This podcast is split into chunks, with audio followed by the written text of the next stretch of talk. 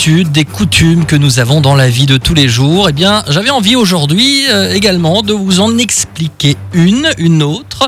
Hier, c'était euh, montre. les montres. Et aujourd'hui, on va parler de boutons. Pourquoi les boutons sur les vestes sont-ils inversés pour les hommes et les femmes?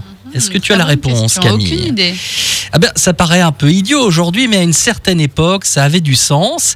Ça avait du sens au départ, parce que quand les boutons sont apparus au XIIIe siècle, bah, les mecs s'habillaient seuls, mais les femmes, elles, se faisaient aider d'une servante.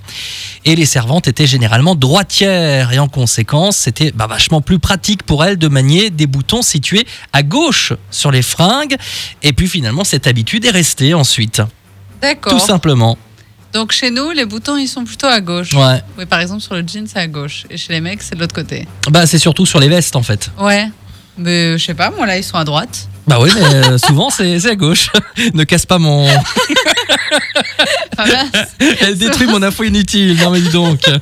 Non mais généralement c'est vrai, euh, souvent en tout cas, on a le- le- les, les boutons inversés chez les hommes et les femmes. Mais tout à fait. Non, mais c'est vrai. Les braguettes aussi. Les braguettes. Ah oui, les braguettes. Ouais, les braguettes aussi. Ouais, c'est vrai. Et pourquoi les braguettes du coup Peut-être pour la même raison. Pour la même raison. Sait-on celui jamais qui peut-être. l'ouvrira, euh, du coup, s'il est droitier. Voilà.